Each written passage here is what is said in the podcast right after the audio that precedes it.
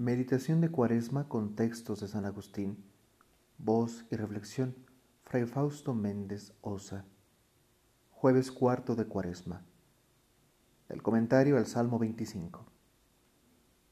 Oír la voz de alabanza es entender interiormente, es entender que todo lo que en ti hay de mal, procedente de los pecados, es tuyo, y lo que hay de bien, debido a la justificación, es de Dios.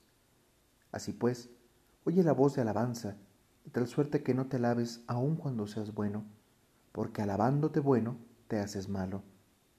Te convertiste Dios para ser iluminado, y por tu conversión te hiciste luminoso, te hiciste brillante por la conversión. Reflexión. Somos indignos de la misericordia y de la gracia de Dios. No hemos hecho nada para ser buenos porque todo lo bueno que hacemos lo ha hecho el Señor a través de nosotros.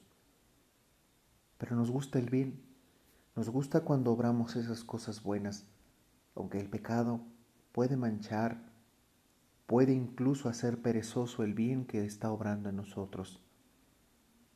Desde desanimarnos hasta quizás ver pereza o incluso una fatiga inútil.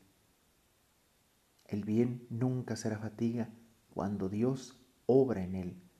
Nada de las obras buenas de Dios se hacen inútilmente. Todo se siembra para dar fruto a su tiempo. ¿Cómo entonces puedo ser yo un obstáculo para el bien? Cuando privilegio el momento o el tiempo de pecado, cuando me privilegio un tiempo egoísta, cuando no me dono a los demás. O incluso también me dono cuidándome a mí mismo. Hagamos lo posible por aprovechar el tiempo haciendo cosas buenas. Por cinco minutos de pecado, hagamos una hora de misericordia, haciendo en esa hora obras de misericordia. Muy pronto nos daremos cuenta de que el tiempo agradable, el tiempo provechoso, dándonos en el amor, dándonos en la misericordia y compartiendo con los demás lo bueno que tenemos, poco a poco el pecado va desapareciendo.